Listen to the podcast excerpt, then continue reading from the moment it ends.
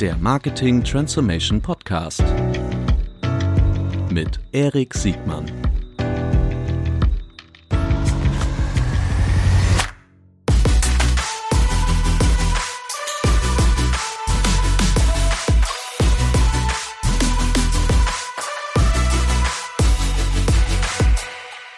Herzlich willkommen zu einer neuen Folge des Marketing Transformation Podcasts. Heute mit dem Guru der sozialen Medien. Herzlich willkommen, Robert Seger. Hallo und herzlich willkommen. Ich freue mich, dass ich schon zum zweiten Mal dabei sein darf. Ich bin wirklich stolz. Du warst in der Folge 13 dabei. Vielen Dank. Da war ich, äh, das war einer meiner ersten Remote-Podcasts. Damals war das nur dem Urlaub geschuldet. Äh, jetzt ist es schon äh, tägliche Übung. Äh, die Erfolg, der Erfolg der 13. Folge ist spätestens jetzt ein richtig guter Anlass, dass wir zweimal wieder sprechen. Für alle, die dich nicht kennen, du bist für mich, aber nicht nur für mich, vor allen Dingen auch für viele andere die erste Anlaufstelle, wenn es darum geht, wie ich denn eigentlich das Beste aus den sozialen Medien raushole. Du stellst dich bestimmt noch mal kurz selbst vor und dann wollen wir heute darüber sprechen, was wir denn eigentlich von den Künstlern äh, lernen können, um soziale Medien besser zu gestalten. Äh, Lieber Robert, aber stell dich noch mal ganz kurz selbst vor, bitte. Genau. Und du hast mir mit dem Thema ja schon das Stichwort für die Vorstellung auch gegeben. Mhm. Ähm, ich bin der Robin und ich komme aus dem wunderschönen Österreich, aus der Hauptstadt ähm, des Arnold Schwarzenegger aus Graz. Und ich bin eigentlich gar kein Digital-Marketer vom Beruf her, sondern vom Beruf bin ich Kunsthistoriker mit einer Spezialisierung auf spätgotischen Holzskulpturen, weil das aber niemand braucht auf der Welt. Ja? Also das ist so ein Wissen, das ist so wirklich Nische, Nische, Nische. Ähm, Habe ich mich dann äh, eben spezialisiert, spezialisiert schon seit vielen Jahren auf, auf Social Media. Ich bin ja groß geworden mit, mit MySpace, das kann man sich gar nicht mehr vorstellen. Ich mache das jetzt seit 15 Jahren und wurde so ein bisschen vom verlachten Nerd zu zu schon schon etwas, wo ich sage, da, da ist was draus geworden aus dem Social Media. Social Media ist erwachsen geworden. Das ist heute ähm, keine Experimentierphase mehr. Und ich bin als Kunsthistoriker trotzdem immer noch der Kunst verbunden. Und ich habe jetzt einmal versucht herzuleiten, was kann man denn eigentlich von der Kunstgeschichte lernen oder von Künstlern eigentlich lernen, um bessere Social Media zu machen. Robert, brauchen wir denn überhaupt bessere Social Media oder ist nicht eigentlich schon alles in Ordnung? Ich meine, Social Media ist eine absolute Gewinnerkategorie. Eigentlich bedarf es doch da gar keine Verbesserung, oder?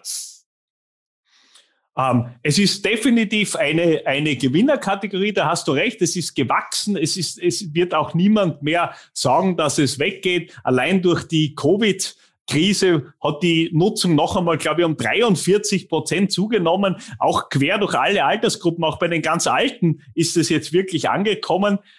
Ähm, aber das hat nicht immer etwas damit zu tun, dass damit auch gleichzeitig die Qualität steigt. Die Nutzung steigt, ganz klar, aber damit ähm, steigt auch zum Teil das, äh, das Unvermögen derer, die es verwenden. Und ich bin ja, wer mich kennt, weiß, ich bin ein Vorkämpfer für gutes, ehrliches Social Media und ich bekämpfe ja leidenschaftlich Spam, Fake und Scheiße. Das sind so diese, diese FFS, oder äh, Spam SFS, das ist es und gegen das kämpfe ich und ich versuche quasi den Leuten Mut zu machen, sich in sozialen Medien was zu trauen gegen den Einheitsbrei und gegen den Strom so ein bisschen zu schwimmen.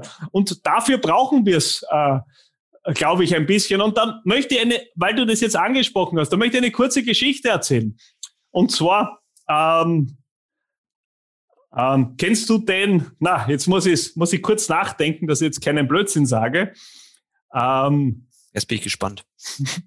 ja, muss nachdenken. Warte, ich erzähle, ich erzähle, kennst du die Geschichte eines Bankraubes, der 1995 in Pittsburgh stattgefunden hat? Nee, die Geschichte kenne ich nicht. Die kennst du nicht. Und nee. zwar ein, ein, ein Bankräuber und er war ein erstmaliger Bankräuber. Also er war sozusagen ein Start-up der Bankräuber, ein Quereinsteiger, äh, ging in eine, in eine Bankfiliale in Pittsburgh und er hatte keine Maske. Er wusste das ja noch nicht. Wir hatten ja auch noch nicht die Covid-Zeit. Das heißt, er ging völlig unmaskiert auf der Suche nach alternativen äh, Finanzierungsformen und er überfiel die Bank, ging dann mit seiner Beute nach Hause und am nächsten Tag äh, klingelte es bei ihm zu Hause Und die Polizei stand vor der Tür und der junge Mann war vollkommen von den Socken. Er war richtig, er war total verärgert, wie, wie ihm das passieren konnte, weil er hat sich sein Gesicht mit Zitronensäure eingeschmiert und er war felsenfest äh, davon überzeugt, dass er dadurch unsichtbar geworden ist. Und dieses Phänomen wurde dann von zwei äh, amerikanischen Psychologen ähm, untersucht und äh, das nennt sich der sogenannte Kruger-Dunning-Effekt. Die zwei Soziologen, die das untersucht haben, heißen Kruger und Dunning. Und die haben Folgendes festgestellt. Es ist so, je inkompetenter Menschen sind, desto höher ist ihr Selbstbewusstsein. Das heißt, wenn ich ganz wenig über was weiß, habe ich ein extrem hohes Selbstwertgefühl und glaube, ich kann das alles am besten. Und so ein bisschen eine Tendenz sehen wir jetzt auch in digital ganz generell, aber in Social Media auch wieder. Vor ein paar Monaten haben wir noch gefaxt und waren damit sehr glücklich. Jetzt können wir einmal zoomen und, und Facebooken und vielleicht sogar Clubhausen und glauben, wir sind quasi am Gipfel der Klugheit. Aber in Wahrheit steigt diese Kurve an und irgendwann ist man an diesem Mount of Stupidity und es dauert, dann kommt man ins Tal der Tränen und es dauert wieder, bis man an das Plateau der Weisheit kommt. Auch das haben wir vielleicht von den Künstlern gelernt. Kein Künstler ist noch vom Himmel gefallen und war mit den ersten Pinselstrichen erfolgreich. Auch hier steckt Übung äh, dahinter. Das wäre so das, warum wir es vielleicht heute brauchen. Okay, die, was ist denn das größte Problem mit sozialen Medien heute? Man könnte jetzt sagen, äh, gesellschaftspolitisch gibt es ja jede Menge äh, Probleme äh, in puncto Fake News, Polarisierung, Hass. Aber jetzt mal aus der, wir, wir reden ja viel über Kommunikation und aus mit, mit werblichen Zielen. Was ist denn aus der, aus der, aus dem Werbekomplex heraus das, das größte Problem aus deiner Sicht? Das größte Problem ist die Eintönigkeit.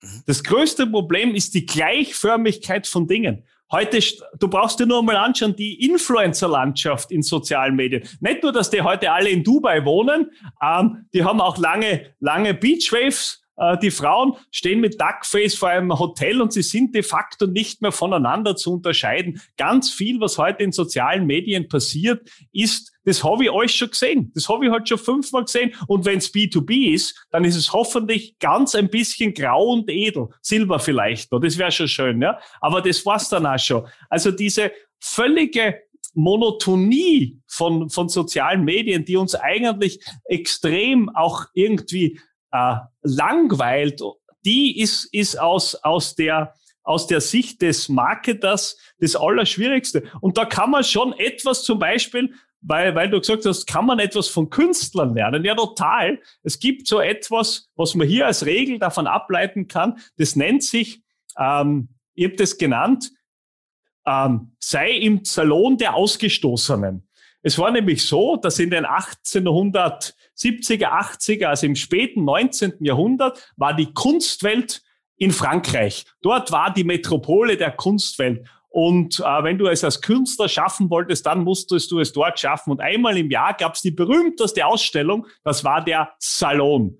Und um in den Salon zu kommen und deine Bilder dort einem breiten Publikum zu präsentieren, musstest du allerdings gewisse Normen erfüllen. Das heißt, du musstest stilistische Vorgaben einhalten und dann gab es Künstler, die aus dieser Norm herausgefallen sind. Warum? Sie sind zum Beispiel in die Landschaft hinausgegangen und haben dort angefangen zu malen. Und so paradox uns das auch erscheint, ähm, Künstler wie, wie Claude Monet wurden nicht in den Salon zugelassen, ja, weil sie für damalige Verhältnisse einfach völlig inakzeptabel waren. Und sie haben dann ihren eigenen Salon gegründet, den Salon des Refusés, also den Salon der Ausgestoßenen, der Nichts zugelassenen. Und ich glaube, dass du auch im so in sozialen Medien nicht immer nur darauf bedacht sein musst, dass es unbedingt allen gefällt, sondern durchaus mal auch ganz bewusst visuell neue Wege gehen, von der Kommunikation neue Wege gehen, weil das Gleiche, das haben wir alles schon gesehen, das kennen wir alles schon, das haben wir alles schon gesehen, hundertmal haben wir das schon gesehen. Die schöne das schöne Frühstücksbuffet im Hotel, das habe ich schon gesehen. Hunderttausend Mal. Das brauche ich nicht nochmal. Was, was wäre denn ein Beispiel für ein, ein Monet der Gegenwart?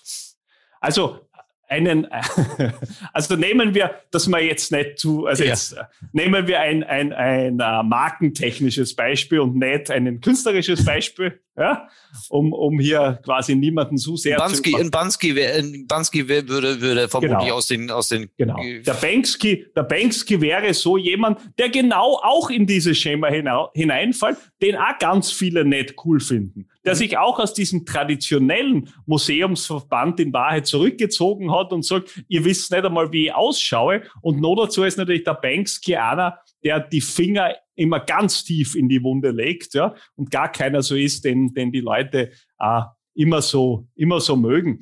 Ähm, ein, ein ganz interessantes Beispiel, in, bleiben wir bei, bei schnöder Machtkommunikation, es muss ja nicht immer Kunst sein, das mir extrem gut gefällt, ist, ähm, ist zum Beispiel der Vergleich von, von sowas Trivialen wie ähm, Rasierermarken. Rasierermarken finde ich wahnsinnig spannend, mhm. weil es alteingesessene Rasierermarken wie, wie Gillette und Wilkinson und so gibt. Und wenn du die deren Kommunikation, und zwar egal, ob es das jetzt über Banner aussteuern oder über Instagram oder Facebook, die reden immer noch über das Gleiche wie in meiner Jugend, nämlich dass sie jetzt 27 statt 26 Klingen haben, die sie, die sie jetzt schon selber reinigen und einen ultra coolen Schwingkopf haben, der sie automatisch an den Duschstrahl anpasst. Also das ist ganz viel Feature-Kommunikation, ganz viel Technik, äh, ganz viele Dinge, die ich halt schon gesehen habe und sie zeigen immer das Produkt und in Wahrheit schaut das Produkt halt ist ein Rasierer, das habe ich schon gesehen. Das schaut seit meiner Jugend nicht viel anders aus. Es schaut nicht viel anders aus.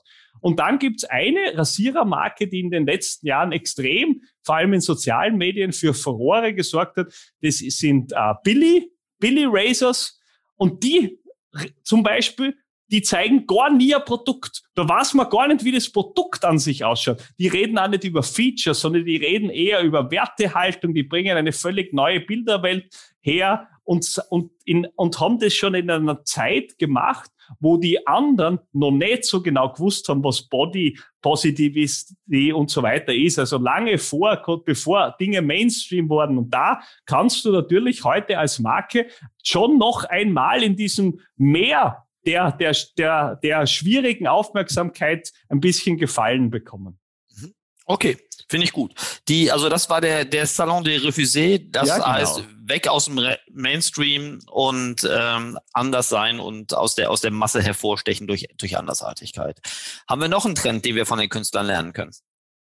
Total. Wir haben ja jetzt ähm, ein, ähm, ein, Künstler, ein Künstlerjubiläum in Österreich. Äh, wir haben heuer das das Beuys-Jahr. Josef Beuys, da muss man kunsthistorisch schon sehr ähm, gut versiert sein, dass man Beuys so am Kopf und am Schirm hat, ja, war ein österreichischer Aktionist, Aktionskünstler, der, der seine größten Erfolge in den 70er Jahren gefeiert hat. Er hat eine unvergessliche Aktion gemacht, America Likes Me and I Like America. Da, da wurde er gefesselt in einem Flugzeug nach New York geflogen, wurde dann auf den Füßen aufgehängt, ähm, in eine wartende Rettung gesteckt, mit der Rettung in eine Galerie in New York gefahren. Dort wurde er wieder an den Füßen nach oben in einen Raum gesperrt, ähm, wo er mit einem Filzumhang drei Tage mit einem wilden Kojoten verbracht und mit diesem Kojoten irgendwie versucht hat zu interagieren. Und drei Tage später wurde er wieder eingepackt und hat ohne jemals den Boden von Amerika zu betreten ging er wieder mit dem, mit dem Flugzeug, flog er wieder mit dem Flugzeug ähm, nach Hause. Und für ihn war das halt die, die Begegnung mit diesem quasi mystischen Tier. Der Amerikaner war auch die Begegnung zweier Kulturen. Wie geht man mit was Neuem um? Also steht ganz viel, auch noch ganz viel ähm, Interessantes, Gegenwärtiges drin. Aber was hat er gemacht? Was hat Beuys ganz generell immer gemacht? Er hat die Komfortzone verlassen. Hm. Sich für drei Tage einfach in einem, mit einem Kojoten einsperren lassen, das ist schon ganz weit aus der Komfortzone. Das ist schon ganz weit das, und es ist auch ganz weit weg von diesen traditionellen Wegen, die man geht. Und ich glaube, dass du heute so ein bisschen das Problem hast oder, oder, oder auch die Chance, je nachdem, wie man sieht, diese völlig ausgetretenen Pfade ein bisschen zu verlassen. Ja? Viele glauben ja da draußen, du wirst es selber aus deiner Praxis wissen, es gibt diese ich habe jetzt diesen Begriff gehört, dieser Duopoly, es ist eine quasi eine, ein Monopol zweier, zweier großer Firmen, da gibt's halt Google und da gibt's halt noch Facebook und Facebook, Instagram und, und Google, Google, YouTube und das war's dann auch schon und quasi es gibt sozusagen Mainstream Social und Mainstream Digital. Und was wir aber übersehen, ist, dass es abseits der Komfortzone, abseits von dem, was wir traditionell so am Schirm momentan haben, ganz viel anderes gibt. Wenn du dir das aktuelle Jugendmonitoring in Österreich des Jahres 2021 anschaust, wo man wo man eine repräsentative Umfrage in der österreichischen Jugend unter 20 gemacht hat. Und da ist herausgekommen, dass die österreichische Jugend 14 Netzwerke hat, die von mindestens 20 Prozent benutzt werden. Wir reden nicht von Facebook, wir reden hier aber auch von, von, von Discord, wir reden von Twitch, wir reden von Pinterest, wir, wir, reden, wir reden irgendwann mal vom Clubhouse, das ist ja gar nicht vorbei, wir reden von Twitter, also wir reden von ganz, ganz viel. Und ich glaube, wir sehen diese sogenannten, in Amerika würde man sagen, diese Dark Horses nicht. Wir sehen die Außenseiter nicht vielen Menschen war bis vor ein paar Wochen Reddit nicht einmal ein Thema. Die haben nicht mal gewusst, was es ist. Ja? Mhm. Dann haben sie in der Zeitung gelesen, uh, total gefährlich, da können sie was posten und dann geht was an der, da geht was an der Börse durch. Also ganz ein großer Rat von mir ist, überseht bitte nicht, dass da draußen außerhalb von dem, wo ihr euch wohlfühlt und was ihr heute halt schon immer gemacht habt, noch ein Universum anderer Möglichkeiten steckt. Robert, ich verstehe die, ich verstehe die Schmerzen, die durch das Verlassen der Komfort, äh, Komfortzone entstehen können.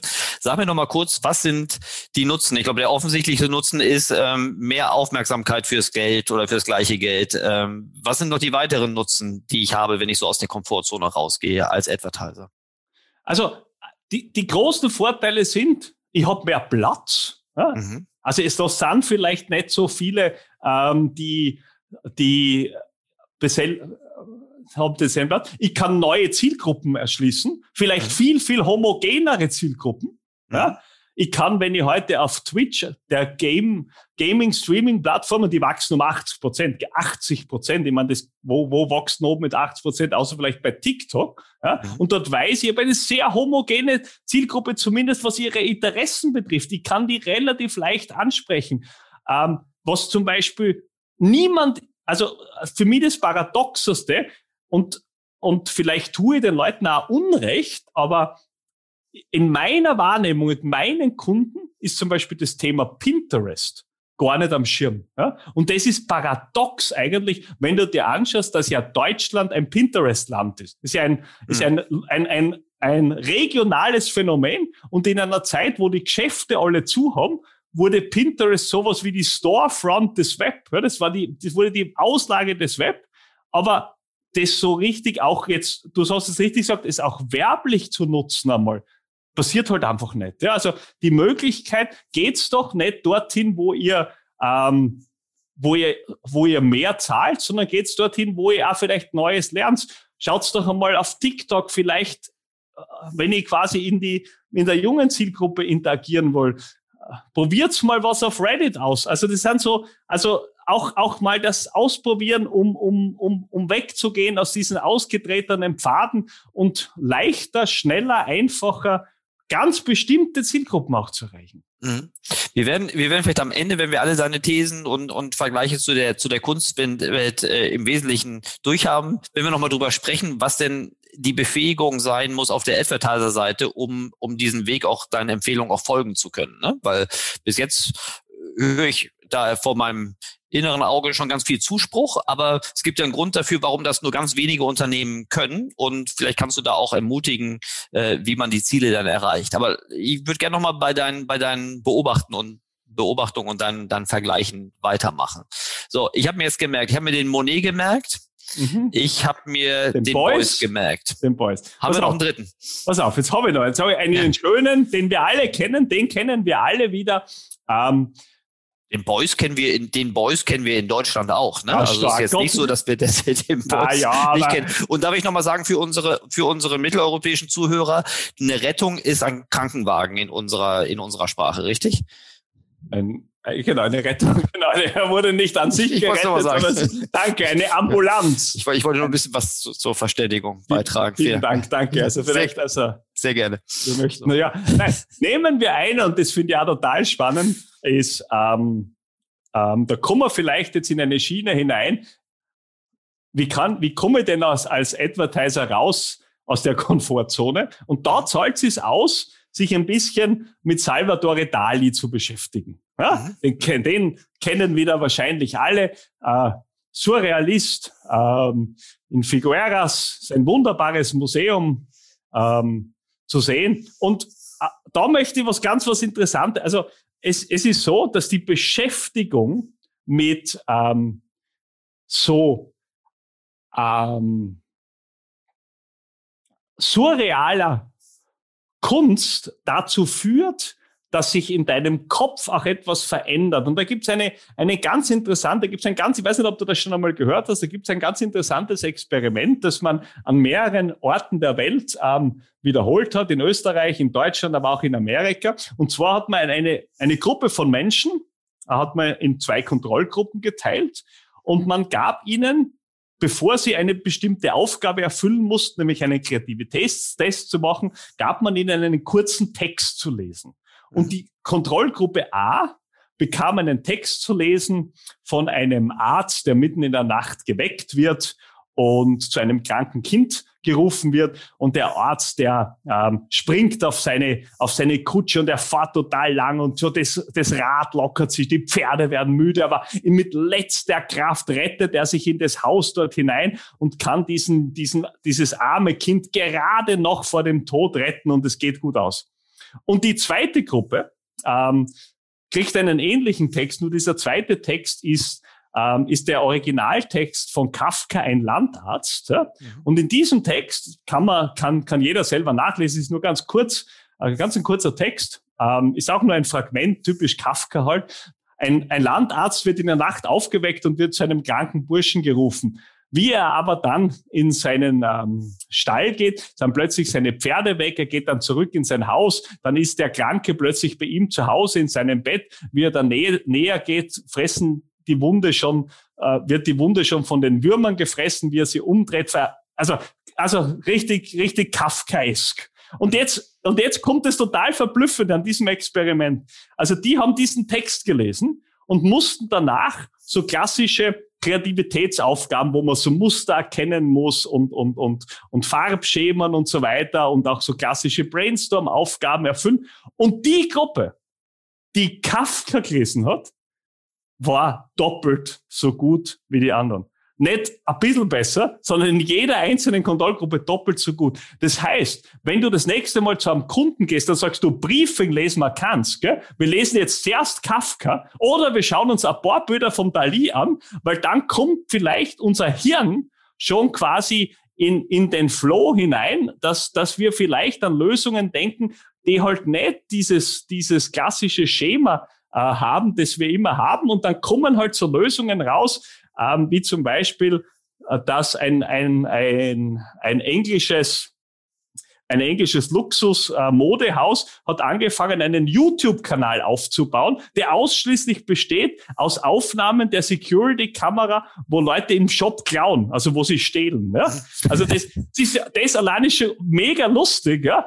Ähm, der hat unglaublich viele Views und auch Zuspruch und es ist auch wahnsinnig knapp an der Marke, weil du natürlich damit sagst, aha, schau mal, es ist so wertvoll, bei uns wird halt da gestohlen. Also dieses durchaus ähm, sei ein bisschen oder träume halt wie, wie, wie Dali, hilft dir vielleicht auch selber so ein bisschen aus dieser Komfortzone herauszukommen.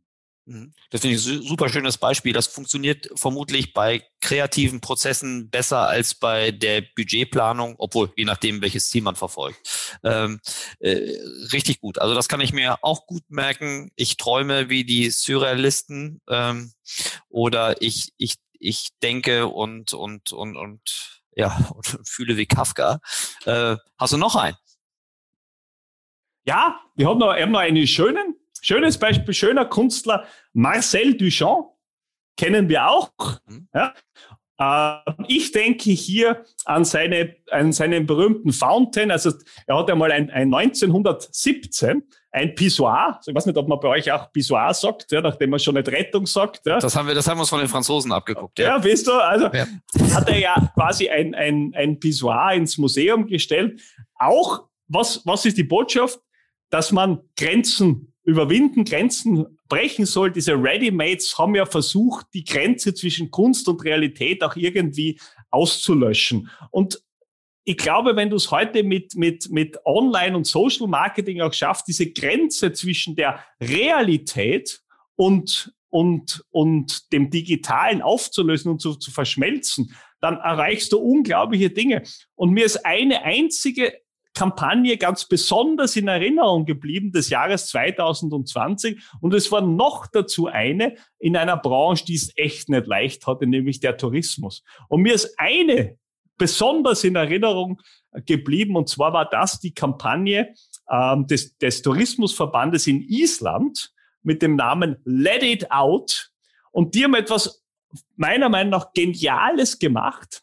Sie haben über soziale Medien aufgefordert, wenn, wenn, wenn dich dein Leben einfach jetzt anzipft, wenn du genug hast von dem ganzen Corona, dann lass es raus. Lass deinen Frust raus und lass ihn in Island raus. Und dafür haben sie in Island an den schönsten Sehenswürdigkeiten ganz große Boxen aufgestellt. Und du konntest dann auf dieser Webseite reinschreien, Scheiß Corona, ich halt's nicht mehr aus oder was auch immer du als Frust rauslassen wolltest. Und dann hat es diesen Sound, dann konntest du zuschauen, aber vor allem zuhören, weil gesehen hast du es ja nicht, ja, ähm, wie dieser Sound dann dort in Island vor dem Wasserfall oder vor dem Geysir oder ähnliches abgespielt wurde.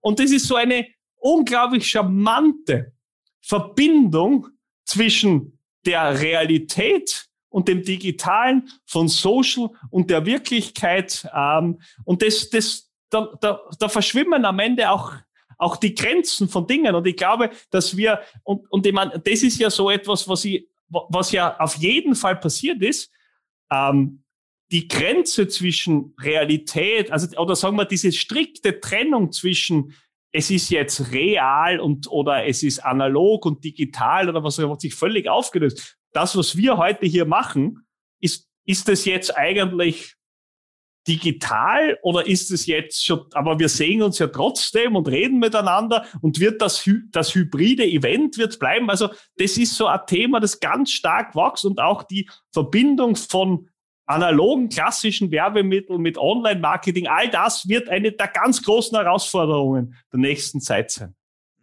Sehr gut. Ich versuche mir das alles zu merken, damit ich am Ende noch so eine Art Zusammenfassung hinkriege. Perfekt. Aber wohl am besten machst, am besten machst du die ähm, äh, Zusammenfassung am Ende. Das war jetzt Marcel Duchamp. Duchamp, den verbinden wir mit breche die Regeln. Und die Grenzen. Und die Grenzen, Entschuldigung. Breche ja. die Grenzen, alles klar. Und das kann ich mir mit Island merken. Sehr gut. Die, ähm, ich erkenne so langsam ein, ein gewisses Muster. Ähm, die, ich bin immer noch gespannt auf, was können wir den Leuten im Unternehmen denn sagen, damit sie, Künstler sind ja Individualisten, ne? Das sind ja sehr, sehr, so mal auf, ähm, auf aufmerksamkeitsökonomische Effekte getrimmte Wesen, die ähm, selten in der Herde funktionieren, nie in der Herde funktionieren. Äh, Unternehmer äh, haben da durchaus Parallelen. Marketingabteilungen von großen Konzernen tun sich da manchmal ein bisschen schwerer. Ähm, aber vielleicht kommen wir dazu am Ende. Oder hast du noch einen Trend? Ähm, oder, oder äh, Magst du noch was? Willst du noch? Ja, ich könnte, ich könnte ewig zuhören. Und wir haben ja Zeit. Das ist ein Podcast. Der muss nicht geschnitten werden. Und wen es nicht interessiert, der schalt halt aus. Das, äh, da bin ich ja ganz gnadenlos. Also ich hätte, wenn du wirklich ja, noch willst, ich, ich hätte noch wirklich. drei. Ich hätte ja, komm, noch drei. Komm. Das ist ich hätte noch drei. Ja. Ich hätte einen, den hast du schon erwähnt. Hm? Das wäre Banksky. Ja? Mhm. Von dem können, von dem können wir eines ganz wunderbar lernen. Ähm, sei zeitgemäß. Mhm. Ja? Mhm. Ähm, was, was, warum ist der auch immer so erfolgreich? Naja, er legt, er legt quasi den Finger den Finger in die Wunde der Menschen. Und, und jetzt wird es wieder spannend aus Advertising-Sicht. Wohin zielst du deine Werbung ab? Und wenn du dir heute Kampagnen ansiehst, zum Beispiel von, von Nike oder ähnlichen, wo du sagst, warum verwenden die heute Werbung mit Flüchtlingen, mit, mit Leuten, die, die, die keine Füße haben, mit, also so Bilderwelten, wo du sagst, das spricht nicht Mainstream an. Das ist nicht Mainstream, ja. Mhm. Klar, die sprechen Early Adapters an. Und ich glaube, dass das so diese, die, die Contemporary, wenn du bisschen anders bist, wenn du künstlerisch bist, wenn du halt, ähm, in diese Richtung gehst, dann sprichst du eine gewisse Art von Early Adopters an. Und damit bist du Contemporary. Und Contemporary hast, dass du auf Trends halt dann aufspringst, wenn es passt und nicht drei Jahre später. Ich finde es heute fast schon ein bisschen peinlich, wenn ich am World Women's Day am 8. März dann ähm, als Unternehmen mich dazu gemüßigt fühle, meine, meine fünf weiblichen Azubis mit einem Ausstellenhelm hinzustellen,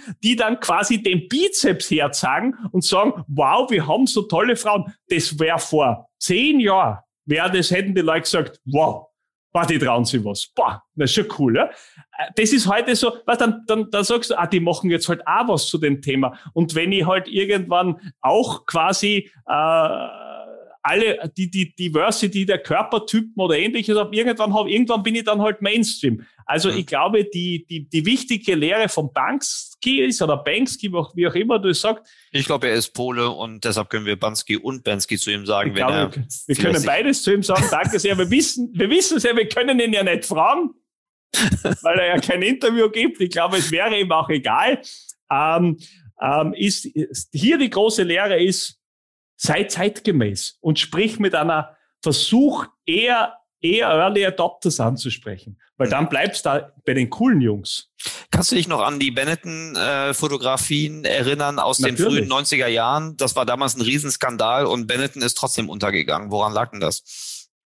Naja, ähm, solange sie diese, aber untergegangen sind sie viel später erst. Ja, das stimmt. Muss, muss man fairerweise sagen. Solange Benetton cool war, haben die Leute auch Benetton. Sie haben es dann nicht mehr geschafft, diese, diesen, diesen Coolheitsfaktor in, in, in, in, in die neue Zeit zu transportieren. Das ist ja das Problem. Irgendwann bist du dann Mainstream und machst da Mainstream-Kommunikation und pff, wer tragt heute schon Benetton? Also, Aber Nike zum Beispiel macht das doch gut, oder? Also die, die nehmen, die nehmen Poli, also die, ich kann mich nicht, ich weiß nicht mehr, die, der, der, ich verbinde das immer noch mit, mit der frühen Black Lives Matters äh, Zeit, also früh, ne? Also was war das ja, irgendwie? Ja. Ähm, erste Hälfte 2020, äh, ähm, da waren die super emotional. Klar, da war auch was Mainstreames dran, aber Nike ist ja jetzt auch keine keine keine Nischenmarke mehr. Aber das, aber das genau. war halt aber das ist spannend, du hast, du hast es richtig gesagt, sie haben die Werbung damals mit dem Colin Kaepernick, ja, ich meine, mhm. Amerika, da musst du sagen, da hast du den,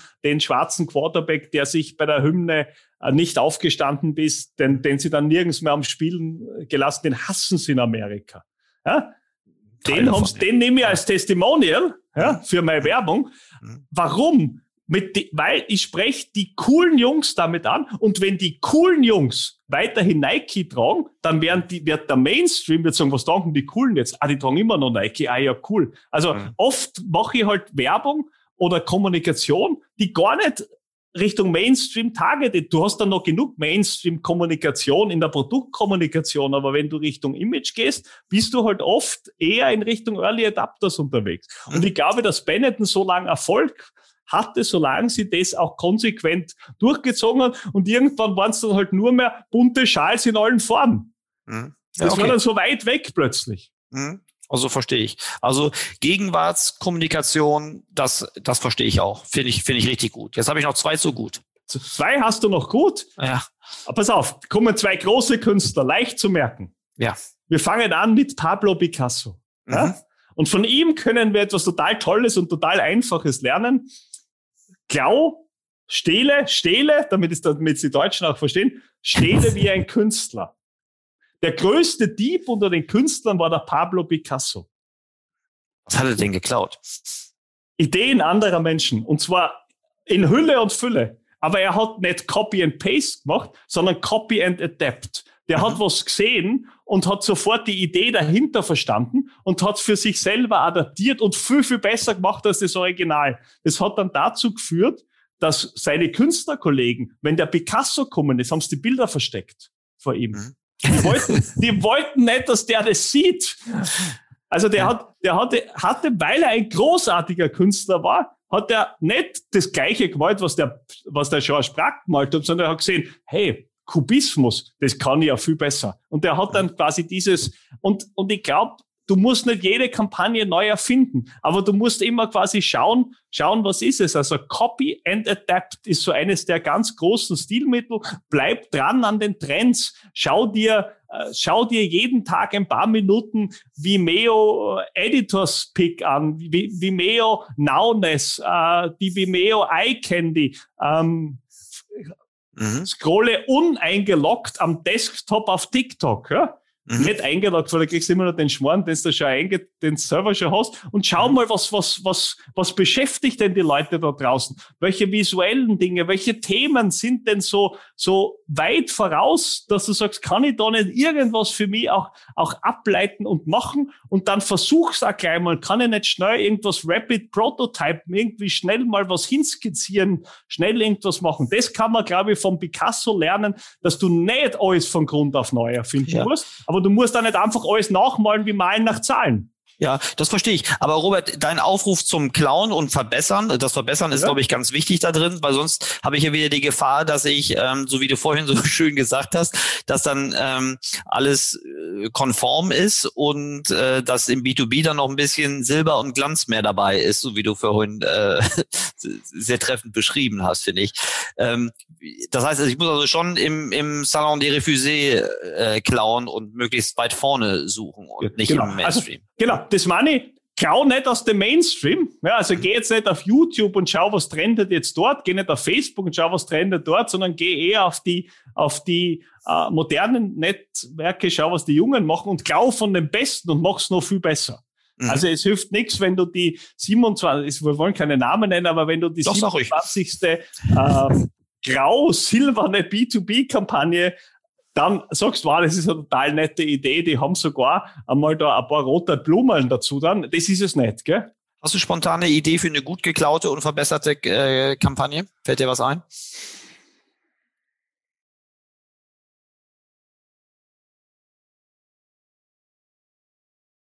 Also, also was mir, was mir spontan einfällt, hat jetzt nichts mit Kampagne zu tun, ne?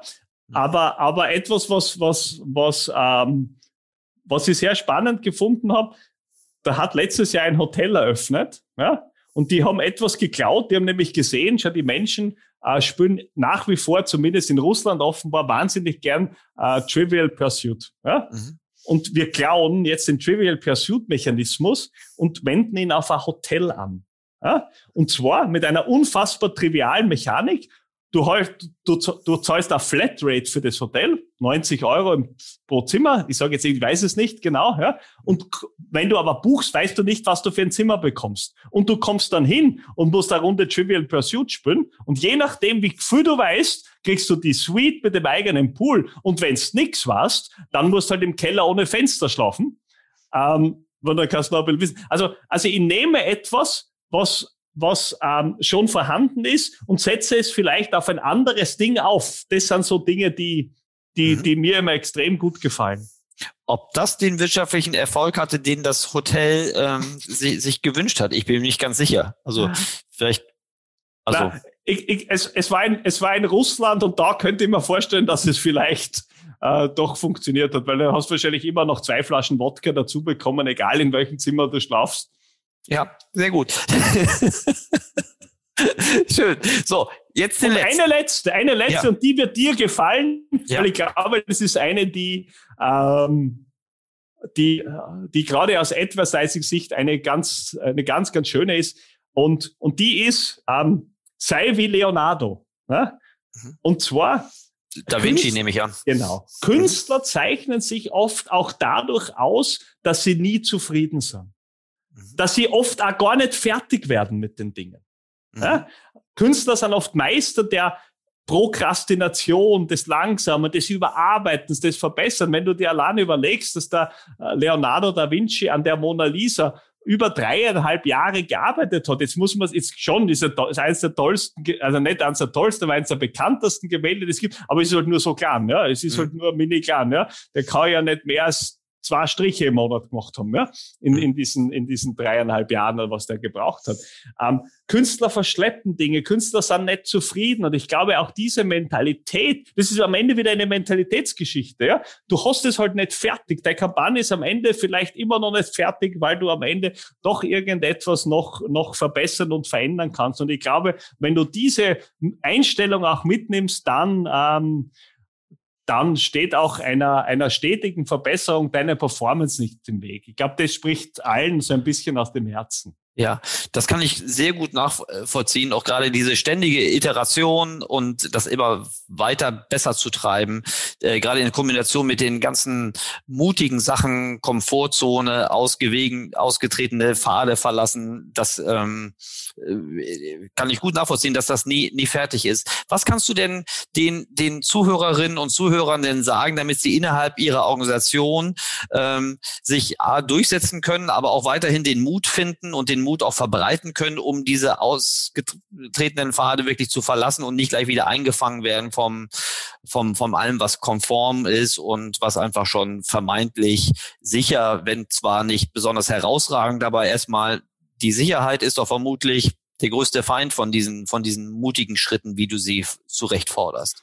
Genau. Also ich glaube, dass du es aus verschiedenen äh, Ebenen sehen musst. Ich glaube, dass du aus, aus, aus der Sicht von, von Unternehmenslenkern, äh, Denkern, wie auch immer man jetzt äh, äh, von den CEOs und dieser Welt, musst du heute halt zulassen, dass du deinen Mitarbeiterinnen und Mitarbeitern so viel Selbstvertrauen auch mitgibst, dass sie dir auch diese Dinge vorschlagen. Weil ich, ich, ich, bemerke ja folgende, folgende paradoxe Situation. Die Frage, die du mir stellst, die, die wird ja immer gestellt. Ja? Und ich habe aber so das Gefühl, dass die Unternehmen weder in Österreich noch in Deutschland besonders feige sind.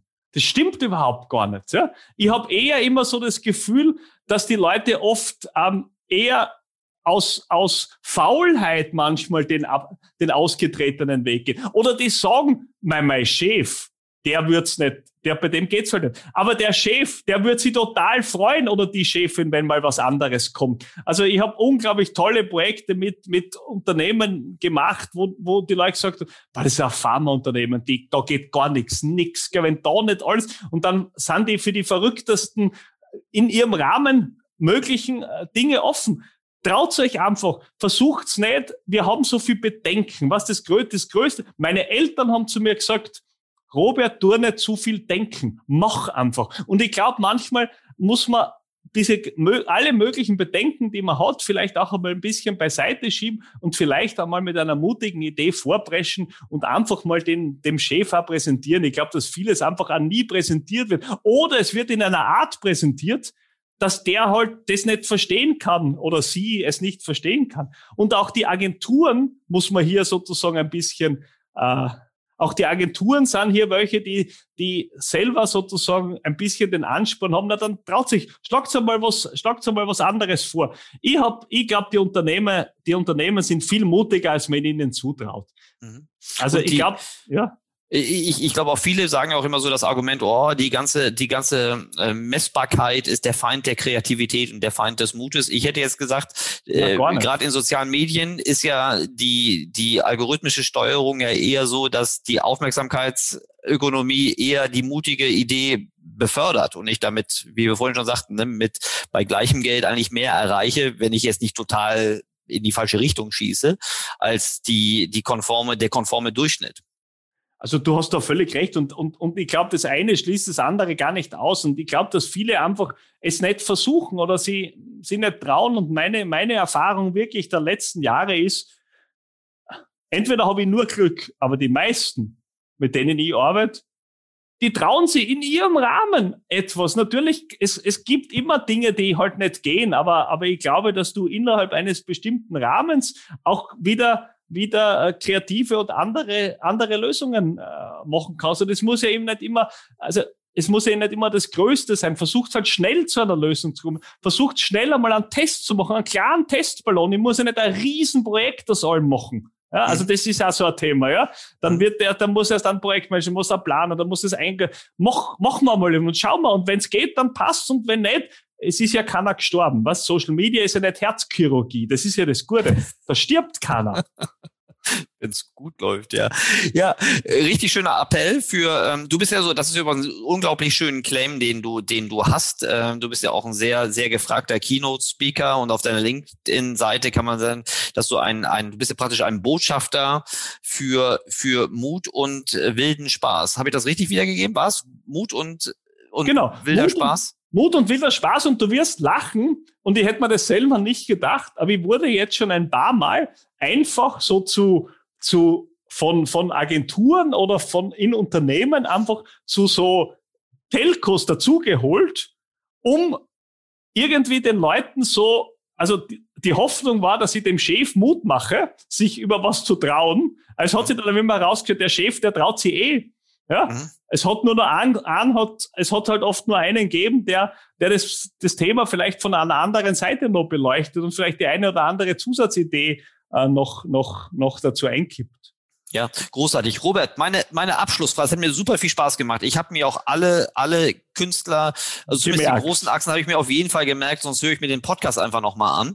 Ähm, und ich werde nochmal, äh, du hast ja auch ein paar Folien gemacht, ich werde die vielleicht nochmal in den Show Notes irgendwie äh, verlinken, wenn ich darf. Ähm, bevor wir zum Ende kommen, deine, was war im, was war im letzten Jahr deine beste und deine schlechteste Entscheidung? Okay. Also die, ich fange mal mit der besten Entscheidung an. Ja. ja das, ist, das ist viel einfacher. Das, das, ist, das ist total leicht. Die, die, äh, die beste Entscheidung war, mir ähm, viel zu spät allerdings ähm, ein eigenes Streaming-Studio einzurichten und nicht äh, noch länger am Klavierhocker zu Hause arbeiten zu müssen, wo mir meine drei Teenager-Kinder permanent das gesamte Internet wegnehmen und ich ihnen furchtbar auf die Nerven gehe, weil ich so laut rede und sie im Homeschooling nicht mehr teilnehmen können. Also die, die definitiv beste, beste Entscheidung war, ähm, eine, einen, einen äh, gerade für, die, für all diese Dinge, die wir hier machen, einen digitalen Work, Workspace zu haben. Mhm. Und ähm, was, was war wohl die, was war die schlechteste Entscheidung? Ähm, das ist eine gute Frage. Da bin ich, bin ich ja froh, dass. Da muss ich sogar kurz, da muss ich kurz nachdenken. Du hast, du hast es schon angekündigt. Man hat vielleicht spontan gar keine, gar keine Antwort. Äh, ich, ich, muss jetzt. Ähm Weil die, vielleicht hattest du ja keine, also die, ich, ich frage mich das selbst, ich finde das eine unfaire Frage und deshalb möchte ich hier auch der Fairness halber sagen, ich deute diese Frage, also vielen ist diese Frage gar nicht, gar nicht neu, deshalb können Sie sich ein bisschen darauf vorbereiten. Du, Robert, hast ja in unserem kurzen Vorgespräch bewusst darauf verzichtet, diese Frage vorher schon zu kennen, deshalb hast du jetzt eine wirkliche Überraschung. Ich finde das aber gut, deine Perspektive, dass du deinen drei Teenagern die, ähm, die Bildungschancen nicht versaut hast, indem du sie die ganze Zeit durch dein Geschrei und deine große Bandbreite äh, belästigst und du trotzdem noch deinem Erwerb nachgehen kannst. So, jetzt habe ich dich genug über die Zeit gerettet. Jetzt müsstest du schon irgendwie eine schlechte, oder vielleicht hattest du keine schlechte Entscheidung. Ich weiß nicht, ich hätte, ich hätte, ähm, ich hätte noch, ich hätte noch eine, ich hätte noch eine gute, ich hätte noch eine, eine, eine ganz, eine ganz, eine schöne, gute Entscheidung, weil ich habe sozusagen eine lustige, eine lustige ähm, zuerst gebracht. Ich habe eine ernste, gute ja. Entscheidung ja auch letztlich war, war der Lockdown und all das äh, dafür verantwortlich, dass ich mir endlich dazu entschieden habe, etwas äh, gegen meine Schwerhörigkeit zu machen. Und ich bin ja seit dem Sommer jetzt Implantatträger und deshalb mhm. können wir auch locker, lässig, flockig wieder miteinander reden, weil ich dich auch auf beiden Ohren wieder höre. Also die Entscheidung quasi endlich ein, äh, mein Hirn zu digitalisieren oder mein Ohr zu digitalisieren, war eine großartige Entscheidung des Jahres 2020 und die ist deshalb zustande gekommen, weil ich zu Hause allen so auf die Nerven gegangen bin, weil ich sie nicht mehr gehört habe. Und das war, war sicherlich eine, eine, eine gute Entscheidung. Und, und, ähm, und die schlechte Entscheidung war, war sicherlich A, so lange zu Hause zu arbeiten, das war sicherlich eine, eine und, und immer daran zu glauben, dass es ja eh dass wir eh jetzt schon nur mehr in der entscheidenden Phase sind. Mittlerweile weiß ich schon, dass wenn die Politiker sagen, wir kommen jetzt in die entscheidende Phase, da kann ich mein Büro hier noch für sechs Monate verlängern. Das ist egal, ja. Also, also das, das war vielleicht auch die. Ansonsten muss ich sagen, war das letzte Jahr ein, ein, ein durchaus ein, ein, ein tolles Jahr und, und äh, bin auch dankbar für die vielen für die vielen äh, tollen Erlebnisse und Begegnungen, die ich, die ich gehabt habe. Vielleicht tut's mir leid, dass ich nicht vorher noch mehr Leute umarmt habe. Das tut mir vielleicht ein bisschen leid. Ja, das war mhm. vielleicht eine schlechte Entscheidung, aber ansonsten bin ich sehr happy mit allem. Finde ich sehr schön. Ich hoffe, dass du das mit der Umarmung bald nachholen kannst. Ähm, ja, schauen wir mal. Ohne, ohne zum persönlichen Superspreader zu werden, sondern auf einer, auf einer genau so ist es, ja. sicheren Basis. Lieber Robert, das hat mir ganz großen Spaß gemacht. Ähm, ich danke dir ganz herzlich für, für den super interessanten Ausblick, den Ausflug in die, in die, in die Kunstwelt. Ich habe super viel mitgenommen und ich freue mich jetzt schon auf unser nächstes Gespräch. Hoffentlich kommst du mal nach Hamburg oder ich würde dich auch gerne mal in Wien besuchen. Hoffentlich dauert das nicht noch ein Jahr. du, sobald es, sobald es geht, werden wir uns wiedersehen. Vielen ja. Dank auch, auch für deine, für deine Ausdauer, ähm, das zu machen. Ist übrigens auch eine der ganz, ist übrigens die allerletzte und jetzt, das sollen sich alle noch hinter ihre Ohren schreiben, die wichtigste Social Media und vielleicht künstlerische äh, Fähigkeit ist Ausdauer. Ich glaube, dass jeder hat mit null Follower begonnen, jeder hat mit null Hörern seinen Podcast begonnen. Leider Gottes sind wenige so wie du, die sagen, ich mache 100 mal 200, ich mache ich mach einen pro Woche und habe auch diese Ausdauer, weil nur dann wirst du am Ende auch, auch belohnt werden und so soll es sein. Also haltet's durch, hört's nicht auf und, und macht's einfach weiter. Super, das war ein schönes Schlusswort. Ganz herzlichen Dank, mein lieber Robert. Pass Vielen gut auf dich auf. Dank, alles Liebe und danke fürs Zuhören. Danke, tschüss.